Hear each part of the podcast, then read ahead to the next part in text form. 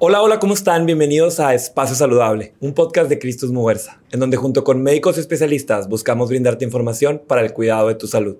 Yo soy el doctor Luis Arturo García y el día de hoy tengo el placer de presentarles al doctor Mario Almaraz, quien es especialista en traumatología y ortopedia y tiene una subespecialidad en cirugía de mano y microcirugía y tiene consultorio en Cristus Muguerza Hospital Sur y Cristus Muguerza Clínica San Pedro. ¿Cómo estás, doctor?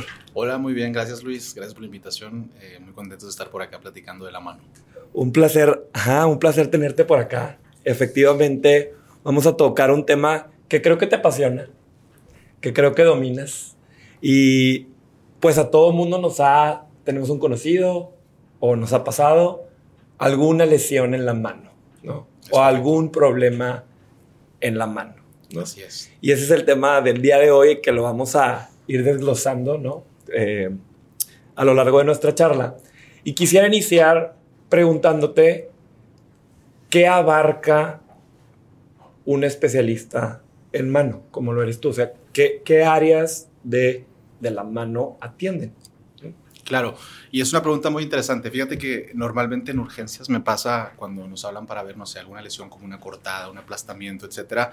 Llegamos y me presento, hola, ¿qué tal? Soy el doctor Manuel Maraz, especialista en cirugía de mano, y la mayoría de la gente no tiene idea de que existe una persona que se dedica a ver exclusivamente la mano.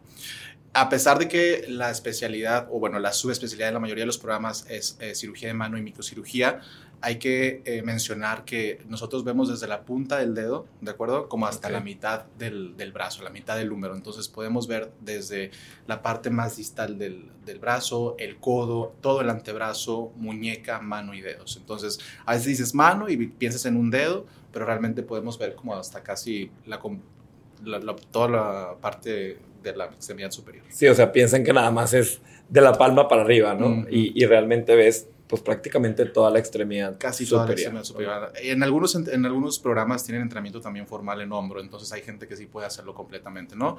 Este, y eso es principalmente. Pero por lo general es del, pues del codo. Desde la mitad del brazo hasta la punta de los dedos, en la mayoría de los programas. Cosas más, cosas menos. Ok. Y hablando de, de esta región, uh -huh. ¿cuáles serían estas, pues, patologías más comunes que pues la población se enfrenta y, y lo ves en tu consulta.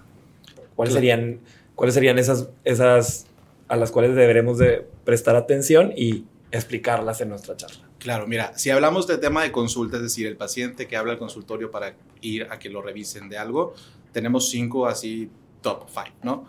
Está el síndrome túnel carpiano, que ahorita platicamos un poquito más de él, tenemos los dedos en gatillos, tenemos los quistes ganglionares o gangliones, eh, tenemos la artrosis del pulgar principalmente y eh, se me estará escapando alguno. Yo creo que pues la tendinitis del codo, que es el uh -huh. codo de tenista.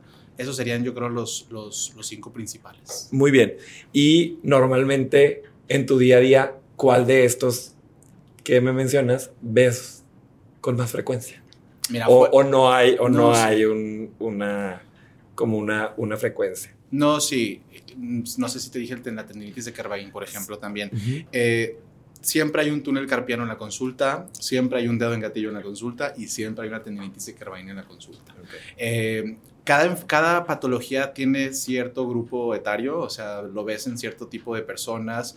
Eh, ahorita hablamos en particular de cada una de ellas, pero a veces nada más van entrando, veo ahí la notita del asistente, dolor en tal parte, veo al paciente y te das una idea de qué es lo que puede ser, ¿no? No es lo mismo una persona de 65 años, por ejemplo, una persona de 25, etcétera.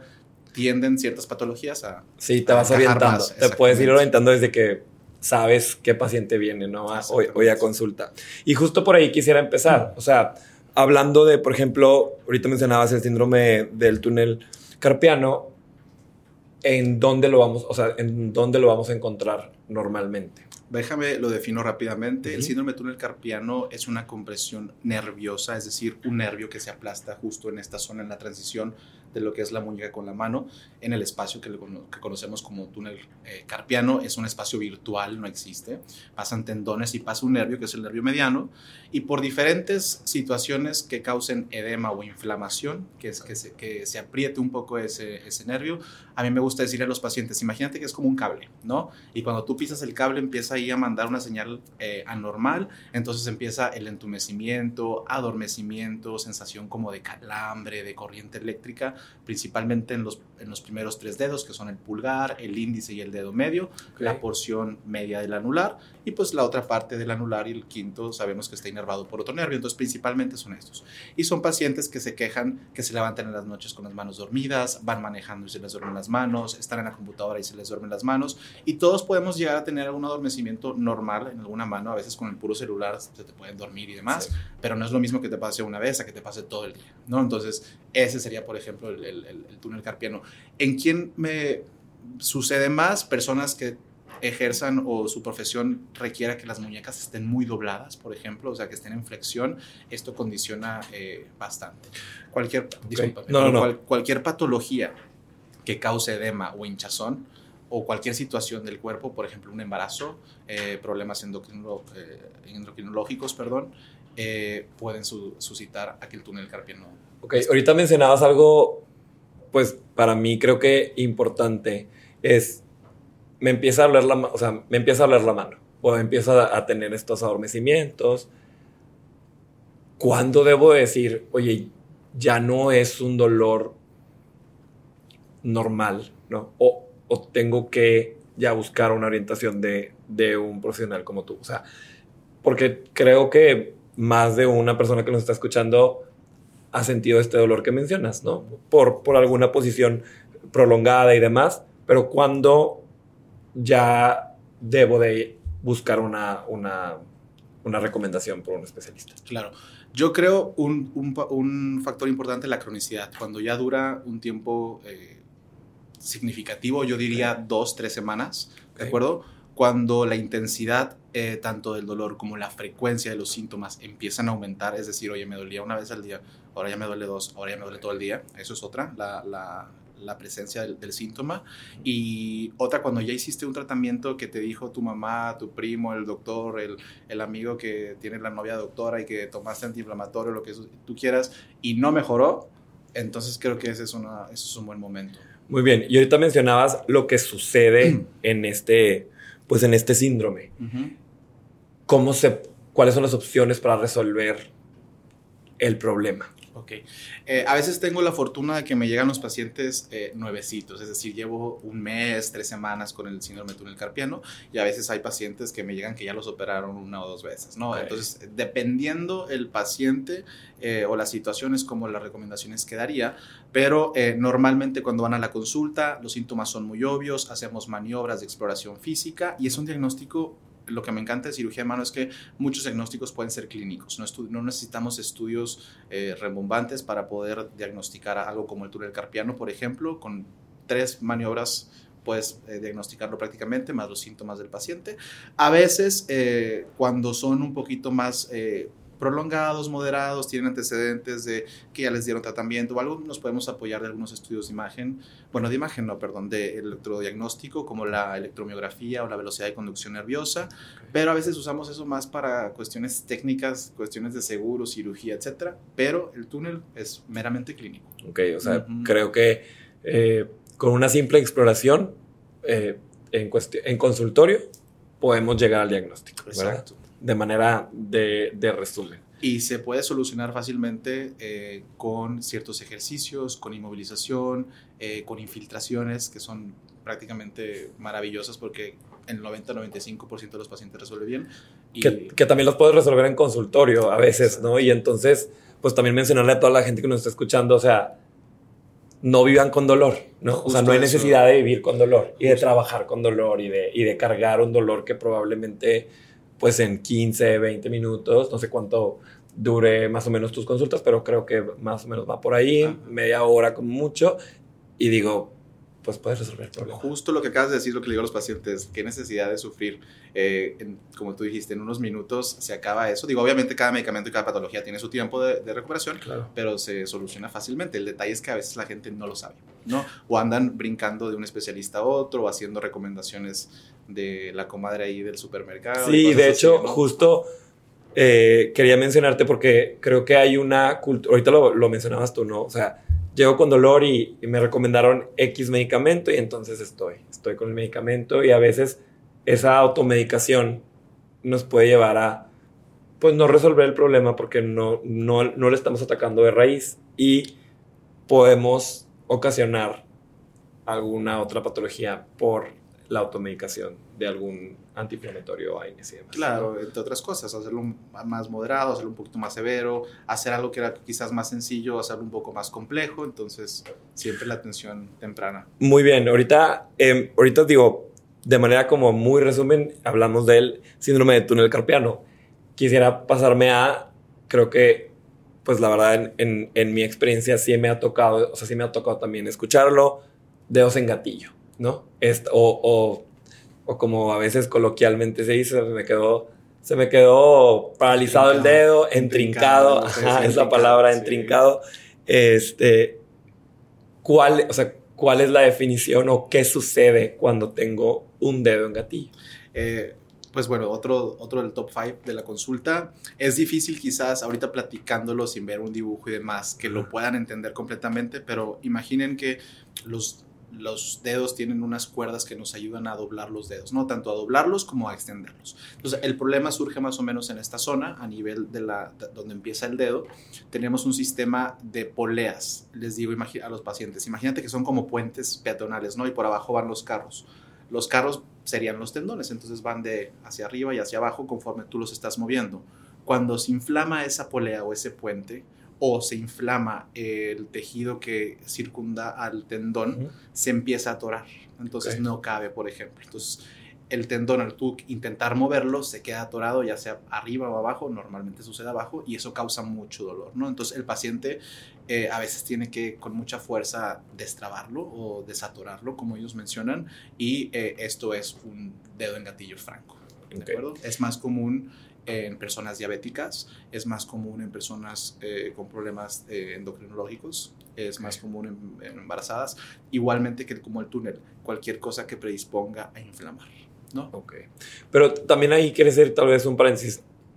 ¿En tu, en tu consulta lo has visto indistinto hombres, mujeres o hay una, hay un, o se carga, se carga de un lado? Yo diría que indistinto. Indistinto. A, es, a tu experiencia. Lo que sí podemos decir que hay más frecuencia en el dedo anular y casi siempre empiezan de un lado, o sea, de una mano y luego vuelven con la otra mano y luego empieza a brincar en todos los dedos y no es como que se contagie o se pegue, solamente empieza a suceder de esta manera, pero es muy curioso, llegan casi siempre con el dedo anular y pueden ser mujeres u hombres y normalmente es después de cierta edad, ¿no? Después de los 40, 50 es cuando más comúnmente yo veo esto, ¿no? Es muy raro que vea un dedo en gatillo de una persona de 30, 25. Ok. Y normalmente, eh, ahorita eh, lo mencionabas la parte de, lo bilateral. O sea, sí, pues sí sucede que se lesionan una mano y caen en la otra, o, o, o a veces es indistinto esto. Por ejemplo, esto que me estás preguntando, para este tipo de patologías donde no hay trauma, no es, es indistinto. O sea, puede suceder en una u otra mano porque no está causado por un traumatismo o no está causado por una lesión previa. Esto sale de la nada, por así decirlo, ¿no? Y a veces llegan con el dedo en gatillo, con el túnel carpiano, con, todo el combo, ¿no? Ahí estamos infiltrando toda la mano. Te, vas por una lista, el check, ¿no? Es correcto. Em, y, y, bueno, ah, platicabas de, de este destrabamiento, ¿no? De, de, esta eh, clínica del paciente. ¿Cómo, cómo, la o sea, cómo resuelvo normalmente, o cómo resuelves, perdón, eh, este problema de un dedo en gatillo? ¿Cuál sería el tratamiento para un dedo en gatillo? Ok, el algoritmo que yo sigo es infiltrar una cantidad de esteroide muy pequeña, ¿de acuerdo? No vas a engordar, no te va a dar diabetes, nada de eso. Eh, se infiltra directamente sobre la polea. Eh, doy antiinflamatorio al menos unos 3 a 5 días y la mayoría de ellos resuelven, o sea, un 90-95% resuelve. Lo interesante aquí es que siempre les explico a los pacientes, como en cualquier otra patología de la mano, algunas eh, tienen mayor eh, tendencia a recidivar. Entonces, les digo, esta inyección nos va a ayudar, una, a tratarte y dos, también nos va a, tantear de cómo andas de qué, tan severo pudiera ser, ¿no? Porque hay gente que se le vuelve a aturar a los seis meses, a los doce meses, a los dos años o nunca. Entonces, el, el, el, deber ser que, que yo hago en, la consulta es, mira, yo te puedo infiltrar como hasta tres veces en un año, es decir, una inyección cada cuatro meses, si lo ocupan, claro, o sea, si se está trabando, si tú ya necesitas venir más veces, tú ya ocupas una cirugía, que les digo, es una cirugía de una incisión de 2 centímetros, 5 minutos y se olvidan del, del, problema.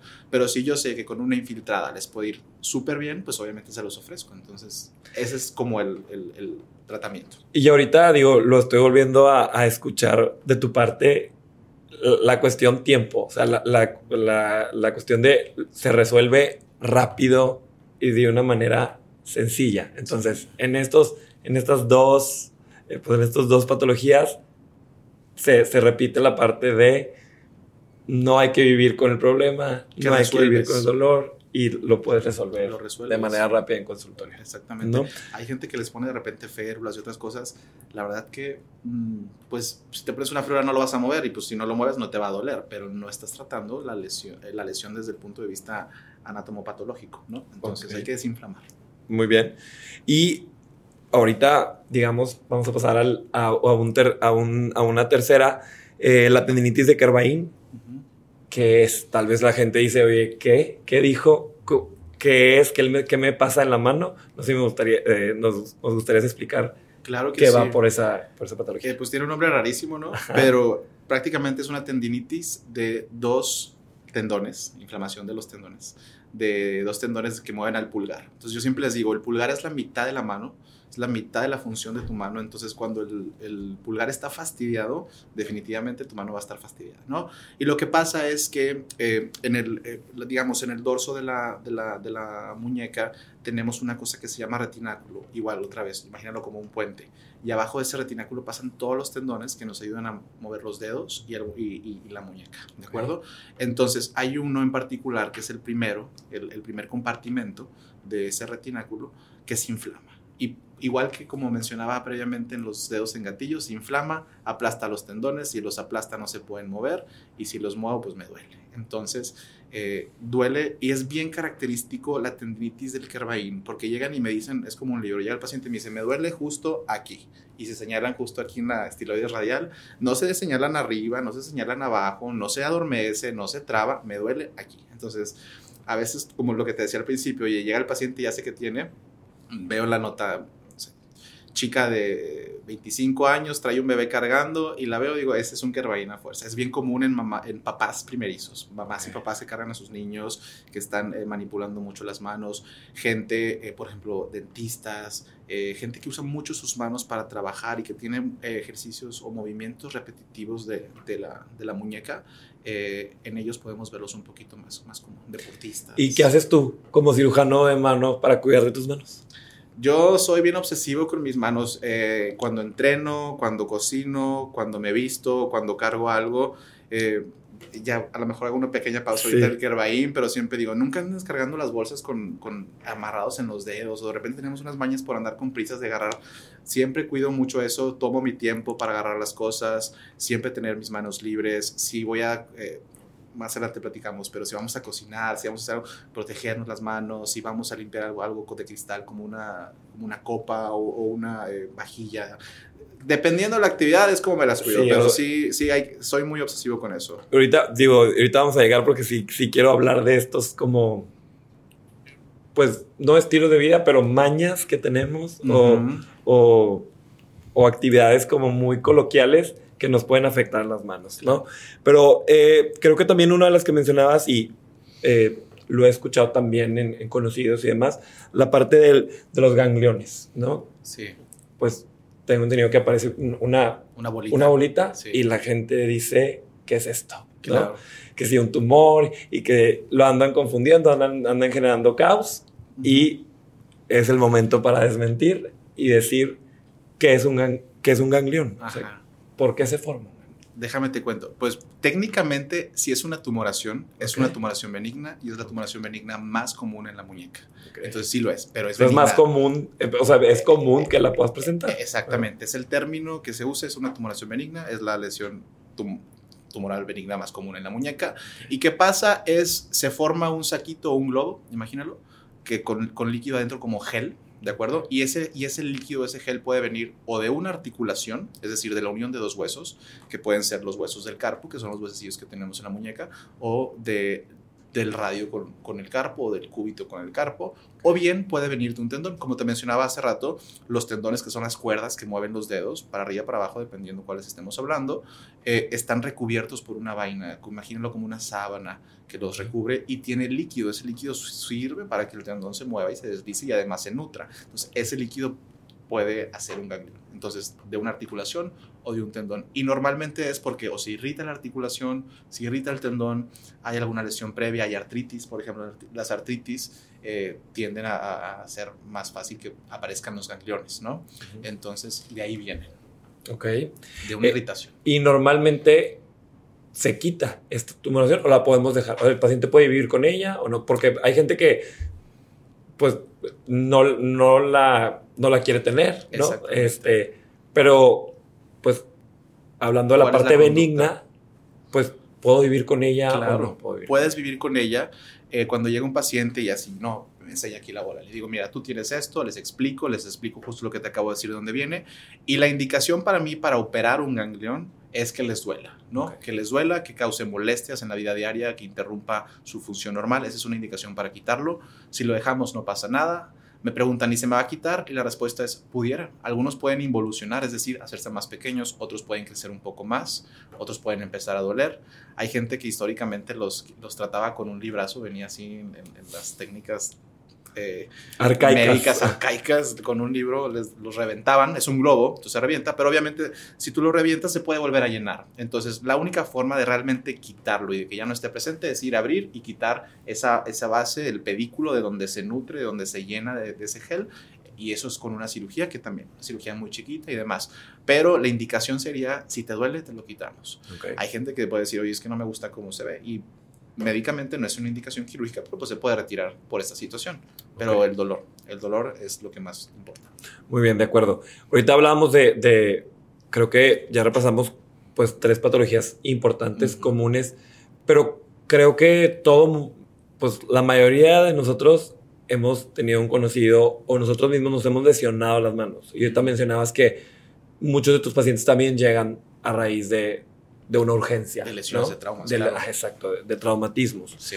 Eh, y ahorita quiero, quiero irme como de, de, de, la A a la Z en este tipo de lesiones, okay. porque pues sabemos que pues me puedo cortar, me puedo cortar cocinando, me puedo quemar, eh, etcétera, me puedo por aplastar mi dedo, machucar. a machucar, etcétera. Eh, Fracturar. Exacto. Que, que, y hasta perder uno, o sea, la amputación, ¿no? Uh -huh. Pero, ¿cuáles serían como eh, estos, estos pasos a seguir? Si, por ejemplo, oye, me corté, estoy en mi casa, pues, ¿qué recomendaciones nos puedes dar? Es, pues, primero observa también la cortada y demás y no caigamos como en crisis.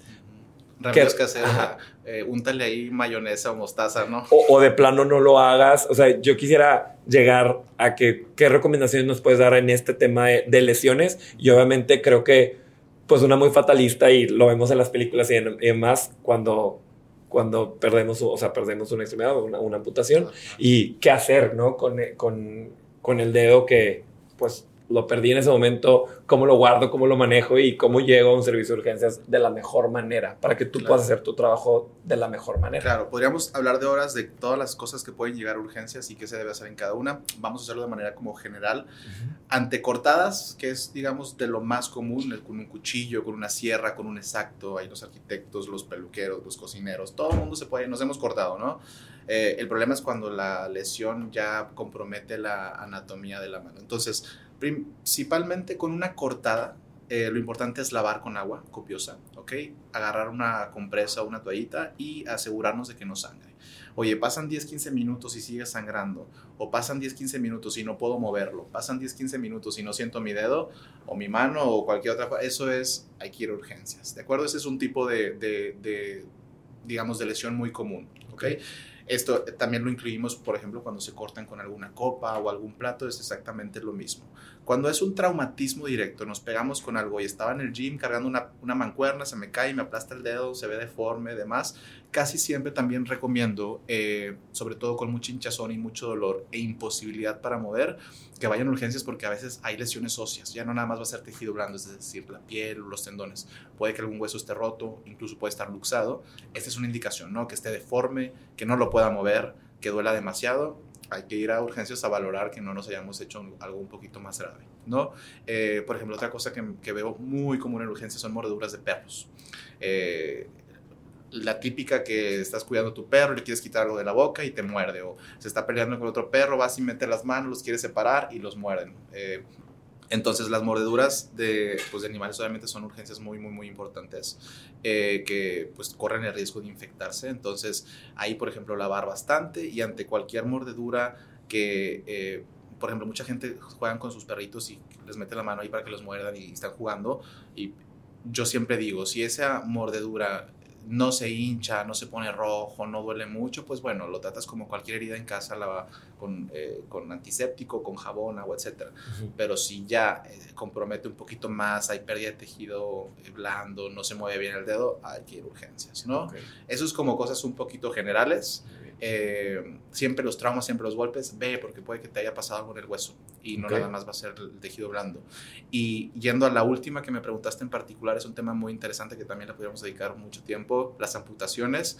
Creo que si en algún momento alguien eh, con el, sufre una amputación, eh, importante obviamente en los dedos o en la mano o incluso la, la extremidad, lo más importante es cubrir esa extremidad con una gasa que esté un poquito húmeda, ¿de acuerdo?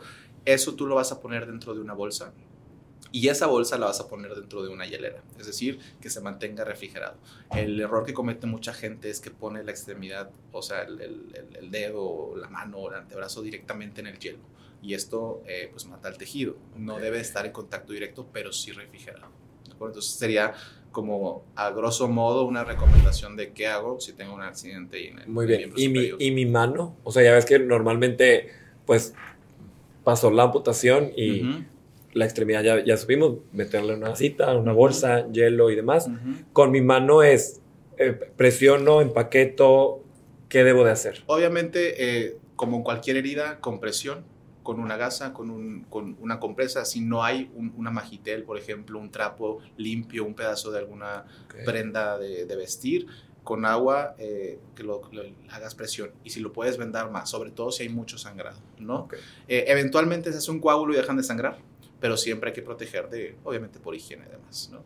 Muy bien. Esas serían recomendaciones. Al, algo que en recomendaciones se nos esté pasando al momento de, de hablar de lesiones que veas normalmente en, en, urgencias, porque me quiero pasar a un tema pues muy común, o no, no muy común, pero que lo tomamos a la ligera ahorita en las épocas decembrinas, ¿no? En donde, pues como bien mencionabas, pues no nos cuidamos las manos cuando estamos cocinando, cuando normalmente no cocino, le estoy dando a mi mamá y entonces ya me quemé, ya me aplasté el dedo, etcétera, etcétera. O en algo que realmente mm, ciertas personas sí es muy común en las fechas decembrinas el usar pirotecnia, ¿no? Y puede llegar, tengo entendido, a situaciones pues muy comprometedoras, catastróficas con la mano. Y, aquí ahorita estamos hablando de en las patologías que afectan a adultos, pero aquí pues toda, todos estamos expuestos, ¿no? O sea, tanto niños como adultos, a que nos pueda pasar algo de, por usar pirotecnia. Claro. Pues bueno, retomando, cerrando en cuanto a urgencias, si te pegaste y no puedes mover, te duele demasiado, está muy hinchado, ve a que te revisen. Si te cortaste, no para de sangrar, oye, no puedo mover los dedos, no puedo mover la muñeca, eh, no siento el dedo, ve a que te revisen. Te mordió un perro, un animal, ve a que te revisen. No te tardas nada. Eh, no te tardas nada y puedes eh, cuidar bastante bien tu, tu, extremidad, tu mano, tus dedos, que es de lo punto de vista, no es porque sea mi subespecialidad, pero de lo más importante que tenemos, ¿no? Pues es lo más funcional, pues digo, mucha gente usamos nuestras manos, no, no, creo que la mayoría de las personas que tenemos una vida laboral activa usamos nuestras manos. Sí, pero luego va a llegar el oftalmo y luego va a llegar eh, el otorrino y luego va a llegar los demás a decir que también sus partes, ¿no? Pero bueno, esas serían mis recomendaciones así como muy a grosso modo. Eh, Navidad, Año Nuevo, esta época es un hervidero para para lesiones en la mano en urgencia. Todo el mundo anda cocinando, todo el mundo le entra a los chefs, todo el mundo quiere participar ahí en la dinámica familiar, todo el mundo quiere cortar, todo el mundo quiere estrenar sus cuchillos nuevos, todo el mundo saca la vajilla. Entonces ahí, la prensa, el café, las copas para el vino, ahí yo nada más veo puras eh, lesiones potenciales, ¿no? En cuanto a pirotecnia, en teoría, pues por regulación ya no se debe, ya no se vende eh, la pirotecnia en nuestro país, pero sabemos que es un país que vive para usarla en estas épocas. No todo el mundo lo usa, eh, es, es, una tradición familiar y demás. Entonces, pues sabiendo esto, hay, hay muchas recomendaciones que se pueden hacer respecto al uso de pirotecnia. Eh, en este tema en particular, yo siempre digo, un, un, must, un deber es que los niños no deben manipular los cohetes, punto. No, no se discute, no, los niños no deben de hacerlo, ¿de acuerdo? Eh, la temperatura a la que llegan los, los, cohetes, la fuerza con la que pueden explotar, es suficiente para destruir una mano de un, de un, de un paciente pediátrico, ¿no? Eh, no deben de usarlo protección tanto en ojos como en manos. A lo mejor suena muy exagerado, pero debes de tenerlo. Siempre tener una cubeta con agua por si un cohete no explotó como debía, así como decimos aquí, si se cebó, que parece que va a tronar que no va a tronar, mejor lo avientas ahí en la cubeta y te, evitas. O vacías la cubeta sobre el cohete, ¿no? Nunca hacerlo en interiores, ni por más inofensivo que sea una luz de bengala, nunca hacerlo en interiores, siempre en exteriores. Eh, el riesgo de incendios y demás disminuye bastante. Eh, ¿Y qué más podemos decir de los cohetes? Pues que, que lo haga solo una, una, persona, que no mezcles con alcohol. Normalmente todo el mundo anda enfiestado y toma una copa y demás, y lo andan. Entonces, pues perdemos los reflejos, nuestras capacidades eh, eh, manuales son diferentes bajo la influencia del alcohol. Entonces, son recomendaciones muy básicas, muy obvias, que yo creo que todos muy en el fondo las sabemos. Que no se nos deben de olvidar. Pero no, las seguimos. O sea, creo que. Bueno, no las siguen, yo no uso. Ya, ya, ya, la, ya las mencionó y creo que no hay pierde, hay que seguirlas. No, no, es, no está a discusión si las debemos de seguir o no. Yo digo, para dar, ya nos estamos acercando al, al final, de, no en esta charla, pero yo quería eh, que no se me pasara a preguntarte lo siguiente, ¿no? Esto que ahorita lo, lo tocaste muy, muy, muy rápido, ¿cuáles serían esas manías o costumbres que tenemos al usar nuestras manos, porque nos creemos todo, creemos que podemos con todo y a veces estamos sobrecargando nuestra mano. ¿Cuáles serían esos, esas este, actividades que tú ves que no deberíamos de hacer con nuestras manos? ¿Cuáles serían esas actividades que debemos de evitar hacer con nuestras manos? Pues recordar que nuestras manos no son articulaciones de carga. De ahí partimos en que no deben de soportar demasiado peso llámesele ejercicios de alta intensidad donde todo el peso está en tus manos, etc. ¿no? Ese es un ejemplo, por ejemplo, la gente que hace deporte, recomendaciones, oye, eh, usar protección, eh, a lo mejor las férulas, no, no férulas, pero los guantes y demás no inmovilizan, pero sí ayudan, por ejemplo, cuando estás cargando una mancuerna o haciendo ejercicio en algún aparato, a tener una mayor sujeción, por lo tanto tu mano está más estable la manilla aquí sería la gente que no, que va directo y carga las cosas, ¿no? Eh, otra cosa, eh, calentar, hablando de la actividad deportiva, eh, mover tus manos o incluso la gente, por ejemplo, yo tengo saxofonistas, dentistas, gente que usa mucho sus manos, le digo, así como cuando vas a correr, estiras un poquito los tobillos, las rodillas y demás, igual las manos, o sea, unos 5 o 10 minutos antes de tu día, estirar los dedos, las muñecas, todo eso va a ayudar bastante y, y normalmente alguien va y luego, luego carga las, pesas o carga mucho, ¿no? Entonces cuidar un poquito más las manos. Manías, eh, meterse entre los dedos, bolsas, cargar objetos muy pesados, poner las manos en posiciones muy extrañas para alcanzar algún objeto. Tómate tu tiempo, volteate, agárralo y demás. Y yo lo digo muy fácil, pero porque he visto para este programa ahí de televisión mil maneras de lastimarte las manos, ¿no? Entonces son cosas que uno va aprendiendo. Mis pacientes me han enseñado bastante. Entonces son como precauciones, no andar a la carrera, eh, las, eh, por ejemplo, los machucamientos, los aplastamientos con las puertas de los carros o con cualquier, hacer las cosas con un poco de calma. ¿no? Sí, no correr, vivimos, a prisa, ¿no? Y eso es lo que hace que te lesiones más fácilmente, ¿no? Entonces, encontrar esos como eh, áreas de oportunidad donde puedes evitar lesionarte e identificar qué cosas sí me puede hacer y, y evitarlo. Y eh, resumen, hagamos las cosas con calma. Exacto. Y para terminar nuestra charla, tenemos una, una dinámica con todos nuestros invitados, eh, en donde, eh, pues, imaginemos que escribimos en la receta del doctor Mario Almaraz. ¿Cuáles serían esos cinco puntos que tus pacientes que te están viendo ahorita, porque son tus pacientes de ahora en adelante, em, qué recomendaciones o cuáles serían esas recomendaciones, tips, llamémosle como sea, que a ti te gustaría que no se les olvidaran y que siempre tuvieran presentes en el, en el cuidado de sus manos. ¿Edición navideña o edición de la vida? Pues creo, creo que las dos o lo que tú eh, quisieras decirle al público que nos está escuchando. Vamos a hacer una edición navideña porque creo que es importante. Por ejemplo, todo el mundo vamos a querer cocinar, entonces a la hora, digo, yo no soy chef ni experto en cocina, pero a la hora de cortar, eh, eh, usar obviamente tu mano, nunca dirigir el cuchillo hacia ti, siempre hacia un lado, nunca sostener lo que estás cortando y poner tu mano debajo, no sé si es un aguacate, si es carne, nunca poner tu mano debajo para detenerlo, siempre tener tu mano en el lado opuesto hacia donde estás cortando, de preferencia usar eh, utensilios nuevos, cuchillos nuevos, por ejemplo, eh, es un arma de doble filo porque puede estar más filosos, pero si tú usas algo que no tiene mucho filo, le das mucha fuerza y puede ser un poco más brusco el movimiento y te puedes cortar, ¿no? Entonces, si puedes usar un cuchillo eléctrico, estas tipo como sierritas que usan para cortar pavo, pierna y demás, mejor porque no haces tanta fuerza, está más controlado y somos un poquito más este, listillos al momento de usarlo. Cuando laven las copas, las vajillas, usen esponjas, por ejemplo, si van a lavar una copa o un vaso, no metan la mano porque normalmente se les rompen las copas y las cortan, entonces usen estos tipos de, como de esponjas con un, con un palo de plástico, así como lo que usan en el baño para limpiarlo, pero versión para lavar versión Copa. Ajá.